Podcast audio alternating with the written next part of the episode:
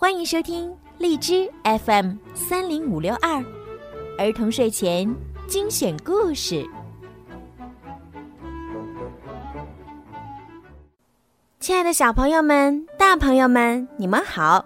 我是你们的好朋友小鱼姐姐。今天呢，小鱼姐姐要继续给大家讲米小圈的故事。从今天开始呀，每个星期五和星期六，小鱼姐姐都会更新米小圈的故事。那么，如果想要提前收听的话呢，记得在荔枝里面购买小鱼姐姐的粉丝会员，就可以提前收听喽。好啦，现在就让我们一起来听今天的米小圈儿。米小圈儿上学记之学习救援团，十二月十六号，星期二。铁头终于回到了我们身边。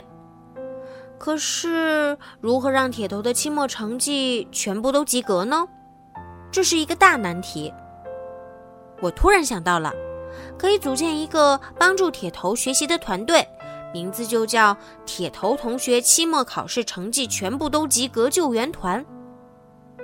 姜小牙马上反对起来：“米小圈，这名字好长啊！那叫什么名字好呢？”我反问道。姜小牙想了想，说：“嗯，就叫全部及格救援团，怎么样？全部及格，听上去好像全部及格啊，太不吉利了吧？”我和姜小牙思来想去，最后我们决定把名字改为“铁头学习救援团”。我任团长，姜小牙给了我一块巧克力，于是他任副团长。同学们都很愿意帮助铁头，救援团的成员迅速多了起来。车迟的数学最好，他来帮助铁头提高数学成绩。郝静帮助铁头补习语文，我的同桌李黎帮助铁头学习英语。可是米小圈儿，你这个团长帮助铁头什么呢？刁蛮的李黎这样问。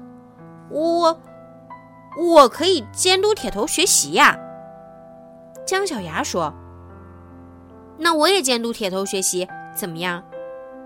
我马上否决了姜小牙的要求。监督铁头学习的是团长做的事儿。那我该为铁头做点什么呢？姜小牙摸着脑袋。我突然想到一个好主意。姜小牙，你做后勤工作，给铁头提供巧克力、核桃仁儿。薯片等补脑食品。米小圈，薯片儿也能补脑吗？这个嘛，薯片是给团长吃的。嘿嘿嘿。不知道期末考试铁头能不能顺利的及格？到时候他就不用被退学了。让我们一起为铁头同学祝福吧，小朋友们，明天。请继续来收听小鱼姐姐为你们讲的米小圈的故事吧，晚安。